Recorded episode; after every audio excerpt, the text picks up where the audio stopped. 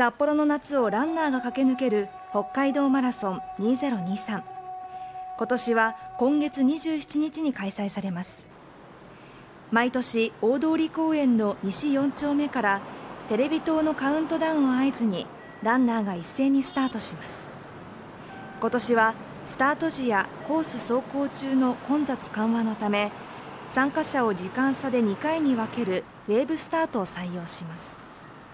今朝は実際にテレビ塔の電光時計を使い本番と同様にカウントダウンなどを2回実施し無事終了しています。